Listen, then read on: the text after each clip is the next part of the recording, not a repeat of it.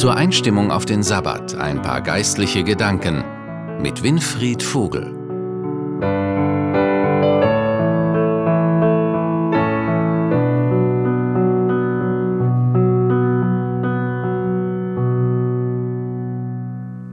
Heute ist ein besonderer Tag, denn die Christenheit gedenkt heute des Todes von Jesus Christus.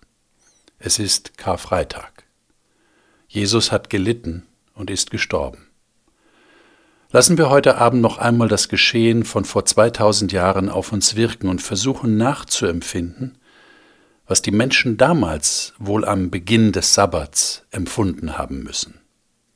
Ich lese dazu aus dem Bericht des Matthäus im 27. Kapitel nach der Neues Leben Bibel. Nachdem sie ihn verspottet hatten, nahmen sie ihm das Gewand ab und zogen ihm seine eigenen Kleider wieder an. Dann führten sie ihn zur Kreuzigungsstätte. Auf dem Weg begegnete ihnen ein Mann namens Simon, der aus Kyrene stammte. Den zwangen sie, das Kreuz für Jesus zu tragen. Dann zogen sie hinaus zu einem Ort namens Golgatha, das heißt Schädelstätte. Die Soldaten gaben ihm Wein, der mit bitterer Galle vermischt war, doch als er ihn schmeckte, weigerte er sich, ihn zu trinken. Nachdem sie ihn ans Kreuz genagelt hatten, würfelten die Soldaten um seine Kleider. Dann setzten sie sich um das Kreuz und hielten Wache. Über seinem Kopf wurde eine Tafel angebracht, auf der stand, was ihm vorgeworfen wurde. Dies ist Jesus, der König der Juden. Zusammen mit ihm wurden zwei Verbrecher gekreuzigt, einer auf jeder Seite von ihm. Die Leute, die vorübergingen, beschimpften und verhöhnten ihn. So, du kannst also den Tempel zerstören und in drei Tagen wieder aufbauen. Nun, wenn du der Sohn Gottes bist, dann rette dich doch selbst und steig vom Kreuz herab.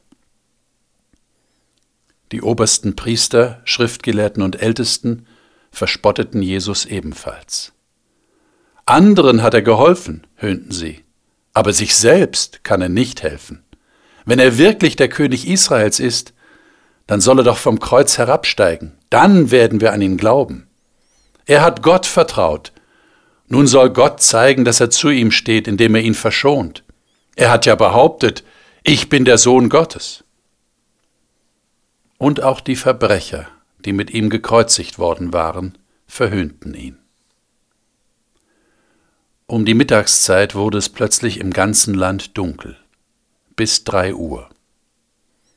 Gegen drei Uhr rief Jesus mit lauter Stimme, Eli, Eli, Lama Asaftani. Das bedeutet, mein Gott, mein Gott, warum hast du mich verlassen? Einige der Vorübergehenden hatten ihn falsch verstanden und dachten, er riefe nach dem Propheten Elia. Einer lief und tauchte einen Schwamm in sauren Wein und hielt ihn auf einem Stab hoch, damit er trinken konnte. Aber die anderen sagten, Lass ihn in Ruhe, wir wollen sehen, ob Elia kommt und ihn rettet. Da schrie Jesus noch einmal und starb. In diesem Augenblick zerriss der Vorhang im Tempel von oben bis unten in zwei Teile. Die Erde bebte, Felsen zerbarsten, Gräber öffneten sich und die Leiber vieler gottesfürchtiger Männer und Frauen, die schon längst verstorben waren, wurden von den Toten auferweckt. Nachdem Jesus auferstanden war, verließen sie die Gräber, gingen in die heilige Stadt Jerusalem und erschienen dort vielen Menschen.